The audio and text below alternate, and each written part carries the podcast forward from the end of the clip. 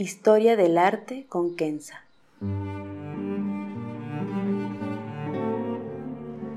Una serie sobre el arte a través de la historia y las culturas. Se presentarán obras que trascienden el tiempo por su belleza y por lo que nos cuenta. Obras que encienden el asombro. Buenos días, me da muchísimo gusto saludarlos. Hoy será un podcast un poco especial, ya que si me permiten, quiero hablar de arquitectura, un arte también en sí como la pintura o la escultura, pero no hablaré de cualquier arquitectura, ni iré por cualquier camino. Quiero compartirles nociones de belleza en lo que podríamos llamar la arquitectura luminosa Podríamos usar la palabra sagrada también, que me gusta mucho, pero solamente si la entendemos más allá de las limitaciones de una religión particular y más como sagrada en el sentido de la vida o este elan vital, este impulso vital, como diría el matemático y filósofo británico Bertrand Russell. Justo es lo que es el sagrado.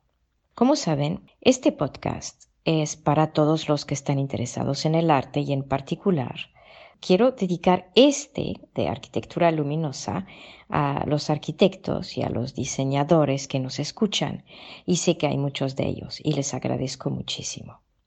Para abordar el tema, entonces, y lo entenderán, espero, en la medida en que avanzamos en el podcast, trataré cuatro puntos. Primero, la naturaleza. Dos, la belleza. Tres, la belleza en la naturaleza. Y cuatro, la belleza en la arquitectura o esta arquitectura luminosa. Empezamos entonces con la naturaleza. La naturaleza es lo que originalmente teníamos a nuestro alrededor. Bosques, lagos, mares, hoy muchas veces reemplazados por edificios, semáforos y carreteras. Seguimos teniendo el cielo y las nubes y esto es maravilloso. La naturaleza entonces es nuestro ambiente original y hay una belleza intrínseca que es difícil de expresar. Caminen por un bosque y verán que no es pelearse con el tráfico. Miren el infinito del mar o el cielo una noche de luna llena y verán que hay algo que nos toca y a veces algo que es difícil de expresar. A veces un pintor o un poeta trata de ponerlo sobre un lienzo o en palabras, y en esto reconocemos los genios como Caravaggio o Shakespeare, para citar dos de la civilización occidental, o una pintura de un sabio chino, o los poemas de Ryokan para cruzar el Pacífico. La naturaleza nos da una impresión quizá difícil de expresar, pero al final es vida, vida pura, vitalidad, el ser, para usar palabras de los filósofos.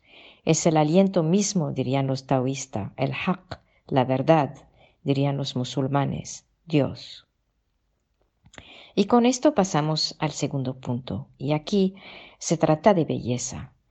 Como se comentó en el podcast número 41 sobre belleza en el arte, si lo quieren volver a escuchar, hay varias formas de belleza, o más bien hay varias formas de apreciación de la belleza en el arte y en general en nuestro alrededor. Aquí hablaré solamente de dos.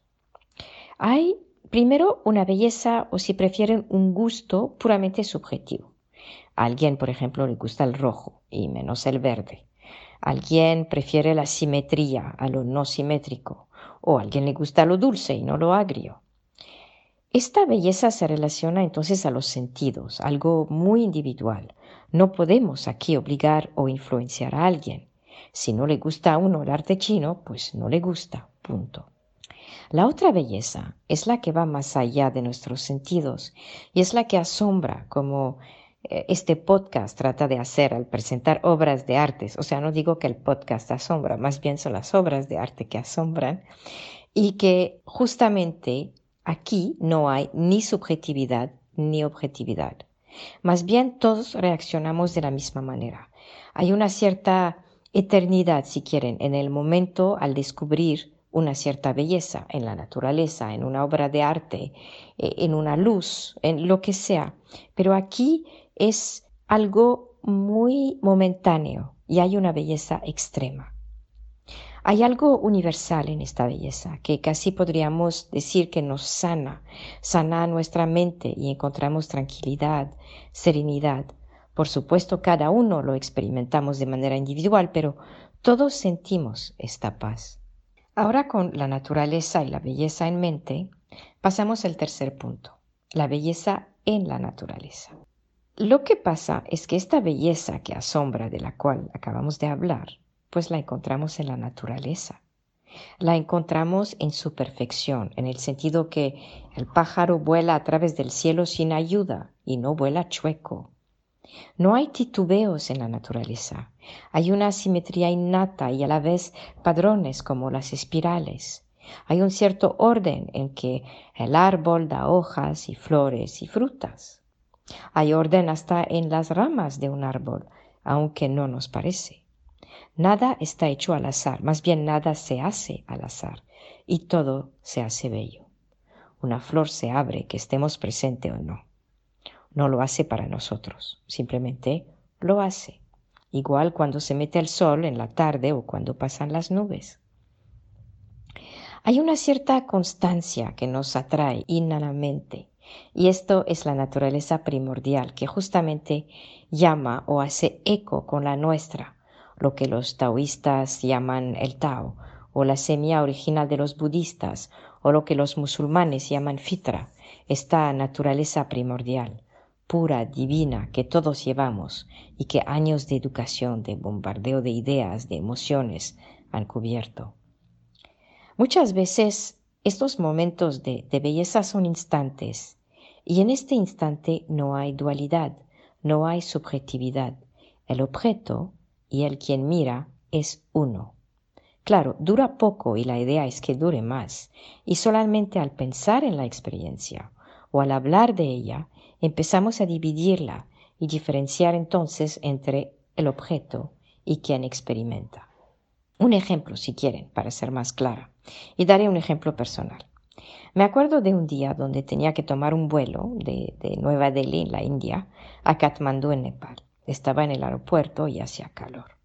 El vuelo tenía ya cuatro horas de retraso y no había nada que hacer más que leer o releer un libro y caminar en la sala de espera. Finalmente, después de cuatro horas, nos subimos al avión y despegamos. El avión pasa por las nubes de contaminación de Nueva Delhi y quizá una hora más tarde, el vuelo solamente dura hora y media, de repente, al ver por la ventana, veo los Himalayas y atrás un cielo azul sin límites y veo el monte Everest en todo su esplendor en el fondo. El aliento se retiene solo en este momento, uno no tiene ni que hacerlo, el tiempo parece pararse, solo la vida sigue. Y cuidado, no hay que ir hasta los Himalayas para experimentarlo. Cabe estar en un coche un buen tiempo y de repente pararse, salir del coche y ¡ah! de repente hay una vista extraordinaria del océano o de un campo en flor. Hay algo que nos llama la atención, hay algo que despierta adentro, aunque fuera solamente por unos momentos, pero despierta algo. Con todo esto en mente, ahora sí podemos entrar a la arquitectura, el tema principal de este particular podcast, o lo que llame la arquitectura luminosa. Este es arquitectura que podría despertar en nosotros estos momentos de belleza. Como saben, la arquitectura es un arte y es una ciencia. Se trata de diseñar y de construir, y que no venga por abajo el edificio, obviamente. Es una profesión con su disciplina, Interviene en el campo humano y crea estructuras sólidas para vivir, convivir, educar, leer, ver, comer, sanar y morir. La pregunta es, ¿puede la arquitectura expresar o rendir la misma belleza que nos expresa la naturaleza? Es decir, ¿podemos sentir lo que se siente al caminar en un bosque, al pasar por una puerta? Creo que sí es posible y tenemos maravillosos ejemplos cuando se usa materia natural, cuando se respeta las proporciones humanas, cuando un edificio se vuelve digno con el tiempo. Lo tenemos en pequeñas aldeas como las al norte de Florencia, en Italia, o en México, en San Miguel de Allende, por ejemplo, o al caminar por la Medina de Fez, en Marruecos. ¿Por qué atraen tantos turistas? Justamente es porque tienen estas proporciones humanas, tienen diseños o padrones que se repiten a lo largo de una pequeña calle, por ejemplo, lo que da serenidad a la vista. Se usan materiales naturales como los empedrados y hay calles tortuosas que son más similares a la elegancia de los ríos que las calles perfectamente derechas de Manhattan. En estos lugares no hay violencia visual, más bien hay serenidad. Por supuesto, cuando uno ve un edificio increíble, entre comillas, como el Museo Guggenheim en Nueva York o el Burj Khalifa en Dubái, uno se exclama que es ¡Ah! bello, es maravilloso, es increíble, pero francamente, ¿allá tomarían un café con un amigo tranquilamente? ¿O prefieren un parque o un café en uno de estos patios morescos de Granada en España? La cosa es que lo que ven en estos edificios es el ego del arquitecto o el ego de los encargados del proyecto, si prefiere. La maravilla, sí, porque hubo maravilla, fue la imaginación y la originalidad del diseño. Pero realmente hay vida. Realmente hay vida como este impulso del cual hablamos al principio. Edificios son lugares donde vivimos la mayoría del tiempo y las calles de una ciudad también. Tienen que inspirar, que conectarnos con la vida, y esto no es un lujo, es simplemente tomar el tiempo de observar y poner su propio ego al lado al momento de diseñar y crear. Una casa, un departamento y hasta una oficina tienen que ser lugares que nos dan tranquilidad, que no son violentos por su mal gusto. Muchas veces la gente piensa que solamente esta tranquilidad se encuentra en iglesias o templos o mezquitas, pero no es cierto. Piénsenlo. Y quiero cerrar este podcast con un maravilloso ejemplo de lo que es una arquitectura de armonía y serenidad y probar también que no es necesario irnos a lugares lejanos o antiguos y que podríamos hacer esto donde estemos. Como lo ven en la imagen ilustrativa de este episodio, se trata de una casa de té japonesa. Fue diseñada por Kengo Kuma, un arquitecto japonés nacido en 1954 en Yokohama y hoy arquitecto y profesor en la Universidad de Tokio. Esta casa se sitúa en el piso 19 de un edificio comercial en el distrito de negocio de Vancouver, en Canadá. Desde esta altura se puede ver la bahía de Vancouver y las luces y los movimientos del distrito de negocio. La casa está elaborada con elementos sencillos, con una base de acero y vidrio para no volar con el viento y obviamente proteger de la lluvia y del frío. Hay paneles shoji hechos con papel washi japonés, paredes que se deslizan para crear espacios y cambiarlos a gusto, y está rodeada de piedras y de musgo. Lo que encontramos es una quietud extraordinaria en medio del tumulto de Vancouver. Es moderno y viejo a la vez, y nos habla de serenidad. Es humano en sus proporciones, y refleja, claro, la filosofía del chado o camino del té, donde se trata de alinear el proceso de preparar y tomar el té con la noción de ser. Se trata de ser muy meticuloso con gran atención a los detalles.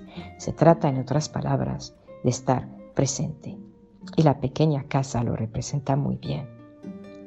Cuidado, esto no es un lujo. Claro, una casa de té en el piso 19 de un edificio en Vancouver lo podría hacerlo, admito, pero lo que quiero decir es que esta serenidad, esta atención a detalles, este respeto a las proporciones humanas, esta falta de violencia al dar armonía, la podemos tener a la mano. Caminen por aldeas humildes en Oaxaca, en México, y verán casas de adobe con su pequeña silla rosa y unos geraniums en la ventana. La armonía, la serenidad están a nuestro alcance y espero que con este podcast se inspirarán para que entren a su vida. Muchas gracias.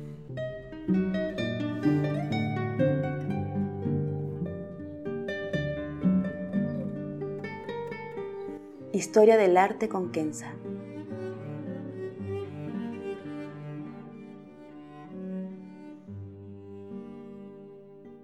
Para ver las obras que se presentan en este podcast, y a la vez descubrir otras que podrían despertar su asombro, les invito a seguirnos a través de la cuenta Instagram Historia del Arte con Kenza. Gracias.